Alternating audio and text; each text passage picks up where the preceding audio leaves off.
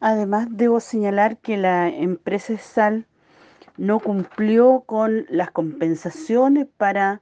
eh, todas las familias de feriantes que quedó inconclusa a raíz de la situación de la pandemia y por lo tanto eso también ha terminado eh, de señalar que no ha sido una empresa seria, por lo cual hago un llamado al presidente de la República que prontamente eh, tenga un pronunciamiento respecto a la caducidad de esta empresa que entrega el agua potable para las familias de Osorno.